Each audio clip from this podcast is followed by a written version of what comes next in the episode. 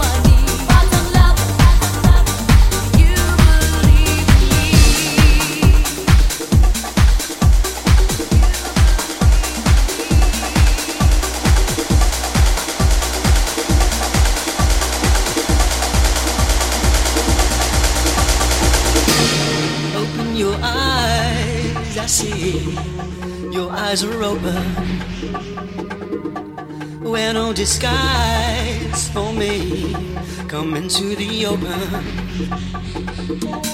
Melt in the eyes